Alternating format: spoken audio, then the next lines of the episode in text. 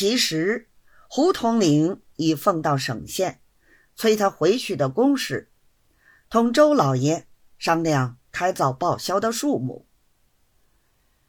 周老爷因为胡统领不能遂他的心愿，晓得这里县城单太爷神通广大，他二人从前在那里又同过事，交情与别人不同，所以特地进城拜望他，同他商酌一个借刀杀人的办法。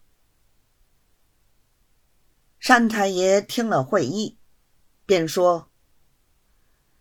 这事情，你老唐台出不得面。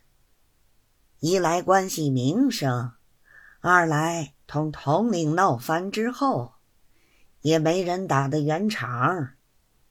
一晚生于见，不如找个人出来，交给他去做。等他做好之后，稍些分点好处与他。等他做恶人。我们做好人，赢得帮腔的地方，我们就在里头帮两句，岂不更有把握？周老爷道：“兄弟此来正是这个意思，但是此人甚不好找。”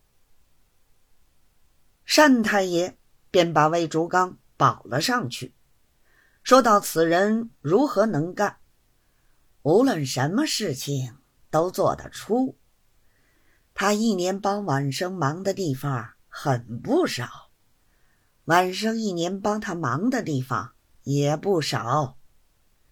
托了他保管成功，但是此人两月头前就到屯溪去拜他亲家的寿，木下不知道已经回来没有。说罢。便叫跟班儿，拿我的片子到南门里魏府上，打听魏大老爷屯溪回来没有，立等回信。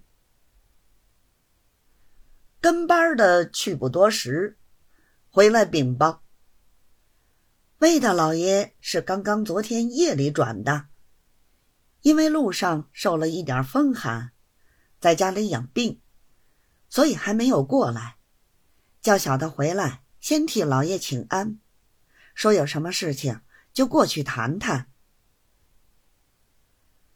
单太爷点点头，跟班的退了下去。